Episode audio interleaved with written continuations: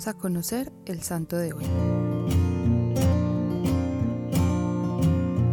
Durante el siglo XVI y algunos siglos después, en Vietnam se escuchó el mensaje del Evangelio que fue llevado principalmente por misioneros de diferentes órdenes religiosas. Sin embargo, y a pesar de la acogida que había tenido la fe católica entre las personas, llegó la persecución durante los siglos XVII, XVIII y XIX. Esta persecución, como todas, tuvo muchos católicos martirizados. Muchos vietnamitas dieron su vida por Cristo, entre ellos obispos, presbíteros, religiosos, religiosas y laicos de todas las condiciones sociales. Hoy, la Iglesia conmemora su entrega total por el Evangelio, hasta el punto de dar la vida. En total fueron 117 mártires. Algunos nombres son reconocidos, como el caso de Andrés Dunlap, quien nació en el norte de Vietnam en 1975. Fue catequista y luego sacerdote. Viajaba por muchos lugares llevando el Evangelio. La última parroquia en la que estuvo, Kedam, fue destruida por paganos. Luego de esto,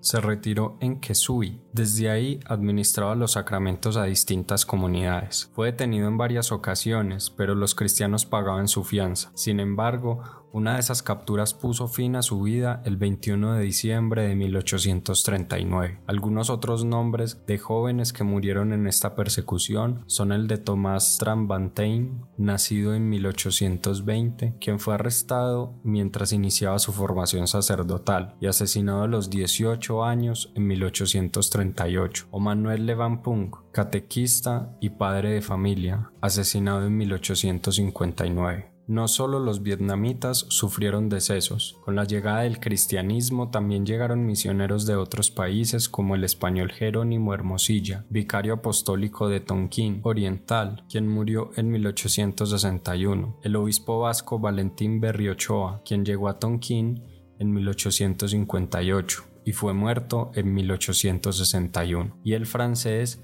Joan Théophane Bernard, de la Sociedad de las Misiones Extranjeras de París, quien fue asesinado a los 32 años. Las cartas de este santo inspiraron a Santa Teresa de Lisieux a rezar por las misiones, de las que fue proclamada patrona junto con San Francisco Javier. En esta persecución murieron ocho obispos y cincuenta sacerdotes entre los que había dominicos, sacerdotes de la Sociedad de las Misiones Extranjeras de París, algunos del clero local y un seminarista. Sin embargo, el martirio no está reservado únicamente a los sacerdotes y monjas. Durante esta persecución murieron 59 laicos, muchos de ellos padres de familia, una madre, 16 catequistas, 6 militares, 4 médicos, un sastre, además de campesinos, pescadores y jefes de comunidades cristianas. Los 117 siete mártires fueron beatificados en cuatro ocasiones distintas, entre 1900 y 1951, y por los papas León XIII, Pío X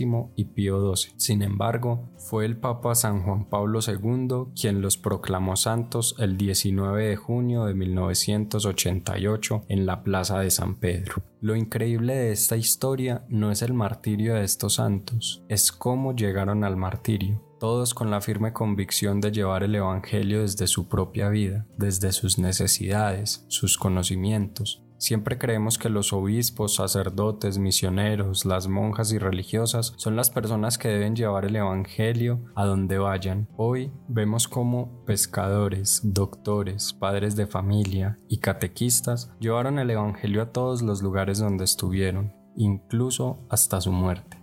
Hoy te invito a que reflexiones una vez más, como tantas veces hemos dicho, sobre la importancia de llevar el Evangelio a donde vayas. Hoy, ¿a qué lugar vas a llevar el Evangelio? Señor Jesús, permíteme llevarte a todas partes, que donde esté, estés tú conmigo, y que así pueda ser ejemplo de tus palabras y enseñanzas, que donde vaya lleve conmigo el Evangelio inscrito en mi corazón. Cristo Rey nuestro, venga tu reino.